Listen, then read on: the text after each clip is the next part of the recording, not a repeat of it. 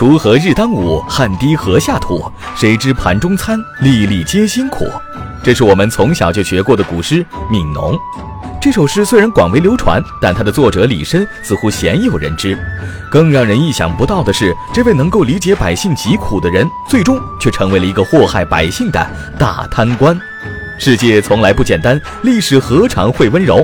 这里是历史印记，为您讲述你所不知道的历史故事。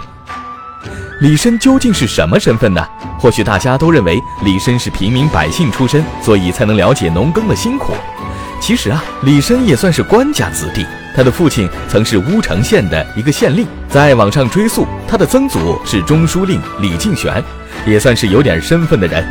李绅幼年丧父，与母亲相依为命，孤儿寡母的生活十分艰难，饱尝社会的苦难。李绅幼年时就表现出了自己惊人的天赋，善于写文作词，因此结识了一大批颇有文采的好友。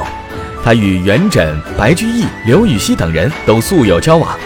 李绅不仅天赋绝佳，而且十分好学、勤奋上进，最终在二十七岁考中了进士，补国子监助教的职位。这就意味着李绅彻底翻身了。李绅当官之后，很受皇帝的欣赏，被升为翰林学士。有一年，李绅回乡探亲，正好遇见了他的同僚浙东节度使李逢吉。这两个人是同年考中的进士，而且还都是好友，自然免不了一叙。两个人一起携手走到了官架台上，李绅望着田里辛苦劳作的农民，感慨万千，于是吟诗一首：“锄禾日当午，汗滴禾下土。谁知盘中餐，粒粒皆辛苦。”李逢吉听完之后，大加赞赏，夸其才学非凡。李绅也是不禁夸，立马又来了一首：“春种一粒粟。”秋收万颗子，四海无闲田，农夫犹饿死。李逢吉这一听，觉得这李绅是在表达对朝廷的不满啊，心中就有了主意。回到所住之地后，李逢吉让李绅将诗文写下来，赠给他留作纪念。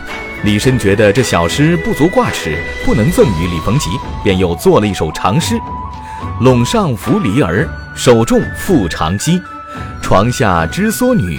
手织身无衣，我愿燕赵书化为魔女姿，一笑不值钱，自然家国肥。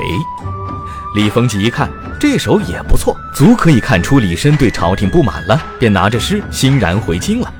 回京之后，李逢吉立马上奏皇上说，翰林学士李绅对朝廷不满，还写了反诗以泄私愤。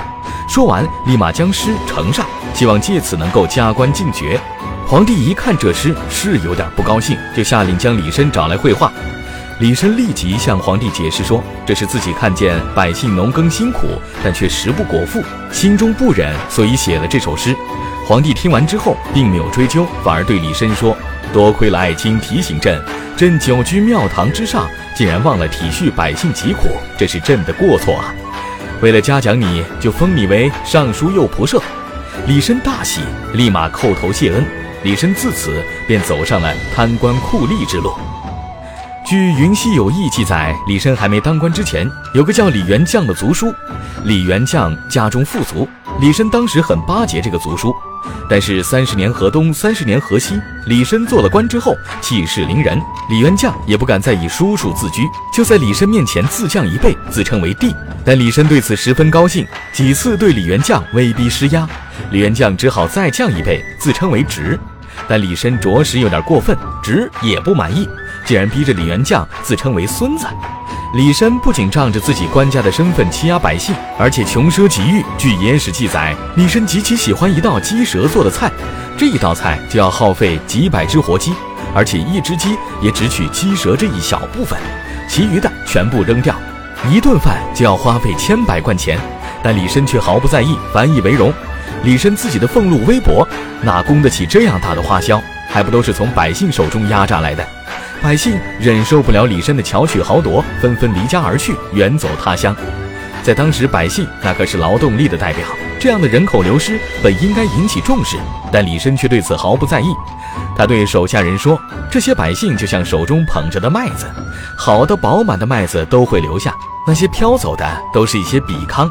当年那个写下‘粒粒皆辛苦’的人，却变成了一个把百姓当作比糠的贪官，可见世事无常啊。”曾心系百姓的少年郎，最后变成了一个鱼肉百姓、搜刮民脂民膏的贪官酷吏。难怪只有诗作流传甚广，其人却鲜为人知。